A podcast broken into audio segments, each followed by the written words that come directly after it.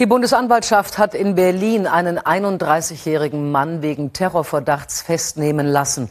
Der russische Staatsbürger soll im Jahr 2016 eine größere Menge Sprengstoff in seiner Wohnung gelagert und geplant haben, einen Sprengsatz zu bauen. Diesen habe er mit einem Komplizen an einem unbekannten Ort in Deutschland zünden wollen, so die Bundesanwaltschaft weiter. Der Mann soll Sicherheitskreisen schon länger bekannt gewesen sein.